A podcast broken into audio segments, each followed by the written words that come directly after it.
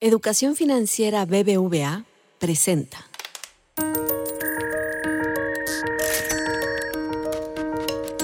Peras y manzanas con Valeria Moy.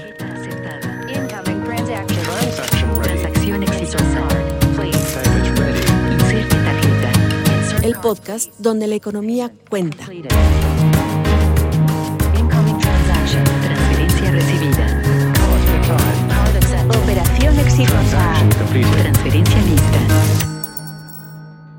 Hola, hola, bienvenidos a Peras y Manzanas. Hoy nos toca hablar de un tema que hace mucho no hablamos y que a mí me parece clave pues para la economía de cualquier país, sobre todo hablando de economías que cada vez son más globalizadas y que cada vez dependemos más de vías de comunicaciones funcionales, que operen bien, que estén a la vanguardia, que abran opciones, que cierren también las posibilidades a cosas que ya no están funcionando, que puedan evolucionar, que puedan moverse y que al mismo tiempo representan pues un mercado muy complicado, no es un mercado nada fácil el mercado de la aviación. Y han pasado algunas cosas que hemos ido dejando así un poquito sueltas en peras y manzanas y creo que no debemos de hacer eso. Entonces, hoy me di la tarea de invitar a mi querido amigo Carlos Torres, economista y especialista en aviación, que nos va a explicar tres temas. Hoy solo le voy a preguntar a Carlos tres preguntas. Bueno, no van a ser tres preguntas, solamente van a ser como tres bloques de preguntas. Así que, Carlos, bienvenido una vez más a Peras y Manzanas. Muchísimas gracias, un gusto como siempre estar aquí con todos ustedes. A ver, Carlos, va el, va el primer bloque. El primer bloque Venga. es, hemos oído que cambiaron las tarifas. Y claro, cuando nos hablan de las tarifas, todos pensamos en la TUA, porque pues al final del día los vemos, lo vemos desde la perspectiva del usuario, que es la que repercute siempre en el precio, pero pues al parecer no necesariamente es únicamente la TUA, la tarifa de uso de, de, aeropuerto, y este movimiento o estos cambios en las tarifas, que no sabemos muy bien qué ha pasado porque no ha sido claro nadie, pues esto está tirando a acciones de varios grupos aeroportuarios, en particular Azur, OMA, GAP, que operan distintos eh, aeropuertos a lo largo y ancho del país y aeropuertos bien importantes. Tú me corregirás, Carlos, pero operan el de Cancún, el de Monterrey, eh, el de Los Cabos, ¿no? Aeropuertos importantes en el país.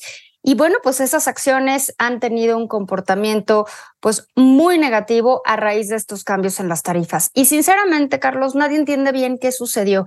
¿Nos puedes explicar ¿Qué está pasando en relación a estas tarifas y la consecuencia accionaria? Sí, con mucho gusto. Aquí hay lo importante de recordar que eh, los grupos aeroportuarios operan bajo un título de concesión. A finales de los 90, el gobierno de México en aquel entonces decidió deshacerse de estos grupos aeroportuarios, ponerlos a disposición de los privados en compañía, por supuesto, de algunos otros operadores internacionales expertos en materia de aeropuertos, y a partir de ese momento estableció, digamos, un marco regulatorio a partir del cual con una periodicidad de cada cinco años, estos grupos aeroportuarios, junto con la autoridad, la Secretaría de Comunicaciones y Transportes, se dan a la tarea de proponer algo que se le conoce como planes maestros de desarrollo, que no son otra cosa más que una serie de eh, digamos, propuestas de inversión que estos grupos aeroportuarios hacen para mejorar las instalaciones del propio aeropuerto y que en el fondo pues son fondeadas con los ingresos futuros que van a recibir tanto de las tarifas que le cobran a las aerolíneas como de las tarifas que le cobran a los eh, usuarios. Eh, entonces, ¿qué fue lo que ocurrió? Bueno, que durante las últimas horas se supo que la Agencia Federal de Aviación Civil hizo una modificación unilateral a las tarifas que cobran los aeropuertos a las aerolíneas. Aparentemente, porque no se ha podido lograr confirmar, como bien lo dices, dado que no ha sido totalmente clara la decisión, con el objetivo de que esto repercuta en una disminución en el precio de la tarifa que pagamos todos los usuarios. Entonces, Oye, pero diría... ver, perdón, perdón, Carlos, te voy a interrumpir. ¿Por qué o sea, porque dices, hubo una decisión unilateral. ¿A poco las decisiones en temas de tarifas no son unilaterales? Bajo el esquema del título de concesión, y es una muy buena pregunta, el mecanismo pactado es eh, típicamente que hay una serie, digamos, de reuniones previas antes de los ajustes que se pueden hacer a las tarifas máximas conjuntas, que así se, ese es el nombre técnico. De ahí Ah, que cada ok. estos, estos cinco años, los grupos aeroportuarios, por mencionar alguno de los que tú mencionas, da- dabas ya ahora cuenta, Grupo Aeroportuario del Pacífico, que tiene a Guadalajara o a Tijuana, con una antelación eh, casi de un año, se sientan a revisar con la autoridad cuáles son las inversiones que se requieren para los siguientes 5, 10 y 15 años. Y ya de manera conjunta se determina si ese plan maestro de desarrollo queda aprobado en su totalidad o qué es lo que sí verdaderamente justifica las inversiones que se van a hacer en los siguientes años, dado pues algunos eh, temas mucho más técnicos que son pues estimaciones de demanda, flujo de la economía, en fin, una serie de variables económicas que entran, digamos, dentro de este bote de decisiones para que eh, queden aprobadas estas tarifas. ¿Y qué pasó entonces en las bolsas de valores? O sea, porque si, digo, si somos usuarios y nosotros escuchamos, oye, van a bajar la tarifa de uso de aeropuerto, van a bajar las tarifas, y me dicen, y esto en el mejor de los escenarios, suponiendo que se cumplen no sé cuántas condiciones, podría repercutir en que el precio de los boletos de avión bajara, pues yo diría, oye, qué felicidad, qué bien, me da mucho gusto y yo creo que como yo muchísimos usuarios. ¿Por qué esa decisión tumbó las acciones de estos grupos? Los mercados están eh, revisando que esta disminución de los ingresos que reciben los grupos aeroportuarios hacia los siguientes años, dada esta modificación que se propuso el día de ayer, los grupos aeroportuarios van a tener menos flujo para poder enfrentar, digamos, su plan de inversión. Y eso es justamente lo que están leyendo eh, pues, eh, los inversionistas, que no necesariamente, como bien lo explicas, es negativo para los usuarios, por el contrario, tendría que ser positivo en el último de los casos, pero, para sí, pero sí es negativo para los grupos aeroportuarios porque están afectándose sus ingresos futuros. Ya, bueno, vamos al siguiente bloque de preguntas. Estuvimos durante, no sé, un par de años, Carlos, si mal no recuerdo. 28 meses. 28 meses, un poquito más de dos años, con la categoría 2 eh, y de la categoría 2 de seguridad aérea. Y pues nadie entiende muy bien las implicaciones, como que de repente pensamos que esto afecta toda la operación de todos los aeropuertos de México.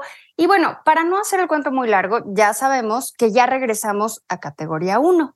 ¿Qué podemos esperar?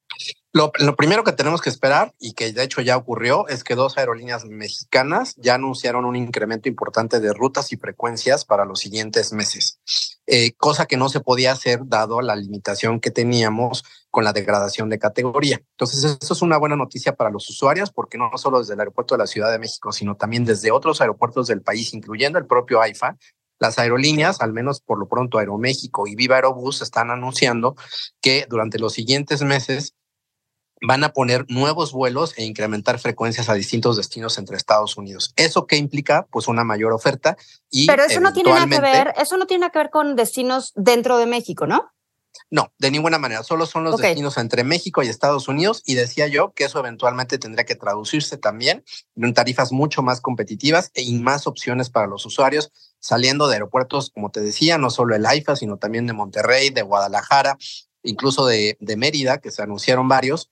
Eh, y entonces son más opciones para los usuarios y creo que eso es una buena noticia que no se había podido eh, dar al menos en estos últimos 28 meses. También el hecho de que las aerolíneas mexicanas pueden celebrar cualquier tipo de convenio de código compartido con una aerolínea estadounidense que también estaba limitado. Ah, bueno, eso suena bastante bien porque habíamos visto que las beneficiarias un poco de nuestra degradación en la categoría aérea habían sido las aerolíneas estadounidenses. Así que, pues ojalá nuestras aerolíneas puedan ponerse la pila y recuperar algo de lo que perdieron durante estos 28 meses de categoría 2.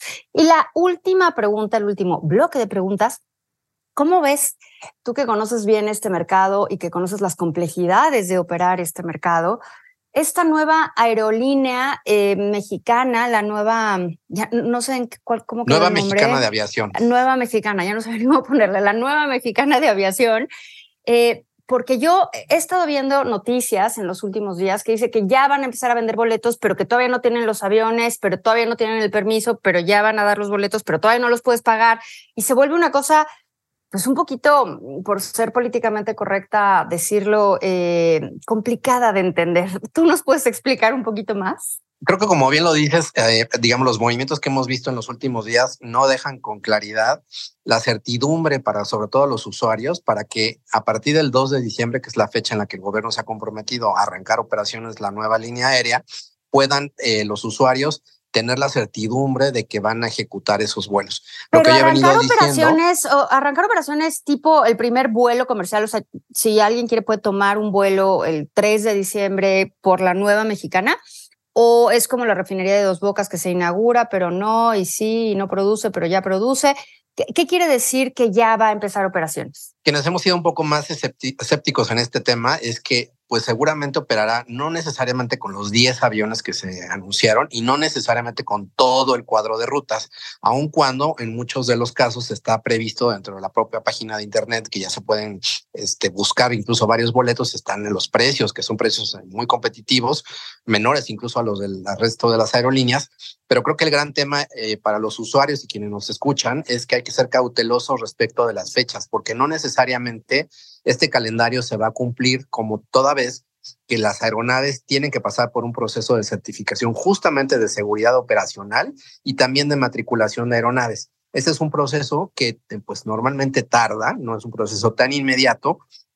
Se pueden hacer algunos avances en términos administrativos, pero eventualmente requerirá, requerirá tener las aeronaves físicamente en el aeropuerto eh, internacional de Felipe Ángeles y por otro lado, también que estas aeronaves estén debidamente matriculadas y certificadas en todos sus términos de seguridad. Y creo que ese es el punto más importante, más allá de que si se cumple o no la fecha, porque la seguridad pues es lo más importante cuando nos subimos a un avión, más allá incluso te diría que del propio precio y la tarifa, por muy económica que ésta sea. No, hombre, sin duda la seguridad es por mucho, por muchísimo lo más importante. Y en este mismo tema, de este mismo último bloque de preguntas, ¿Tú consideras, tú tienes formación de economista, a nosotros nos enseñaron mucho de competencia, monopolios, competencia desleal, oligopolios.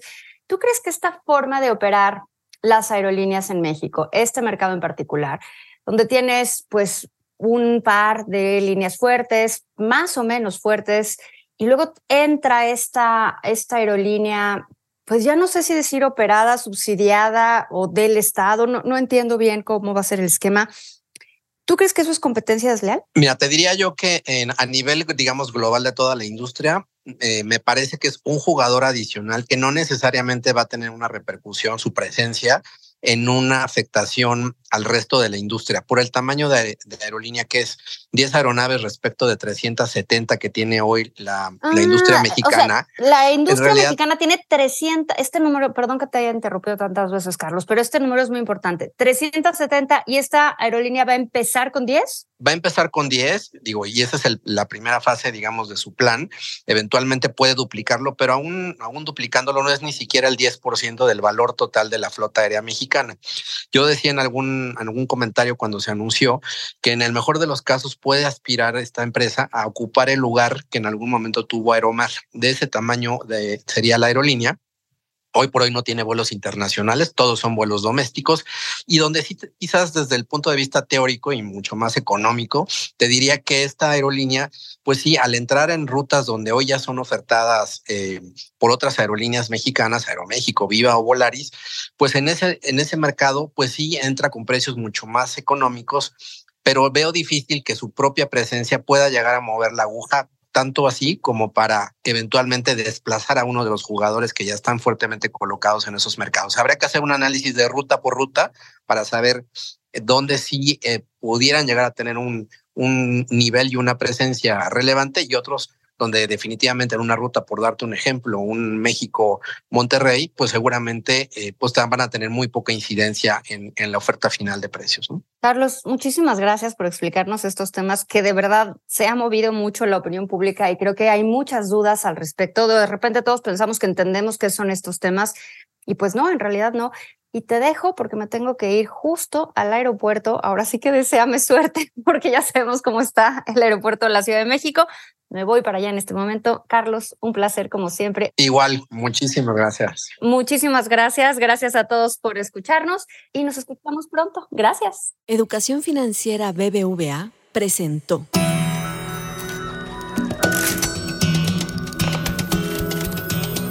Peras y manzanas con Valeria Moy. El podcast donde la economía cuenta. Escucha este y todos nuestros podcasts en así como suena.mx, Spotify, Google y Apple Podcast.